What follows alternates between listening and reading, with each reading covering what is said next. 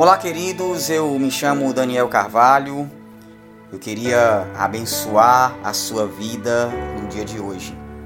Em Lucas 21, em alguns versículos do capítulo 21, diz o seguinte: Quando ouvirdes falar de guerras e revoluções, não vos apavoreis, porquanto nação se levantará contra nação e reino contra reino, e haverá em muitos lugares enormes terremotos, epidemias horríveis e devastadora falta de alimento. Então sucederão eventos terríveis e surgirão poderosos fenômenos celestes. Entretanto, antes que tudo isso aconteça, vos prenderão e perseguirão, e por todos seres odiados por causa do meu nome e haverá sinais no sol, na lua e nas estrelas. Na terra, as nações ficarão desesperadas com medo terrível estrondo do mar e das ondas. Muitas pessoas desmaiarão de terror, preocupadas com o que estará sobrevindo às populações do mundo. Sendo assim, quando esses fatos começarem a surgir, exultai e levantai as vossas cabeças pois está muito perto a vossa redenção. Não preciso nem dizer que estamos vivendo tempos difíceis. A ideia de família está desmoronando diante dos nossos olhos. A verdade, ah, a verdade hoje é relativa.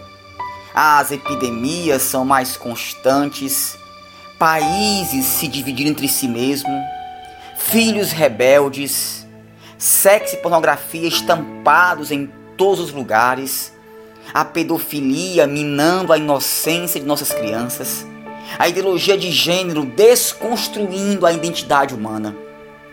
A corrupção e a mentira já se tornaram algo tão comum e corriqueiro. O socialismo e o comunismo sendo aplaudidos e reverenciados. Depressão e suicídio. Sei que tudo isso é desesperador e assustador. Eu mesmo me pego preocupado como será o futuro dos meus filhos e os meus negócios. Porém, Jesus nos manda ficarmos alegres, exaltados quando tudo isso começar a acontecer. Ele diz: exultai e levantai as vossas cabeças pois está perto a vossa redenção. Acredito que a igreja evangélica brasileira passou por um período de muita paz e essa paz roubou de nós a ideia de que dias difíceis chegariam, o que tornou muitos crentes acostumados com as luzes e os holofotes. Mas deixa eu falar uma coisa para ti: os dias são maus Sombras escuras e tenebrosas se aproximam no horizonte. Porém, ele nos garante um escape. Não fique triste, não fique angustiado. Pelo contrário, alegre-se, exultai. Estamos voltando para o nosso lar. Deus te abençoe.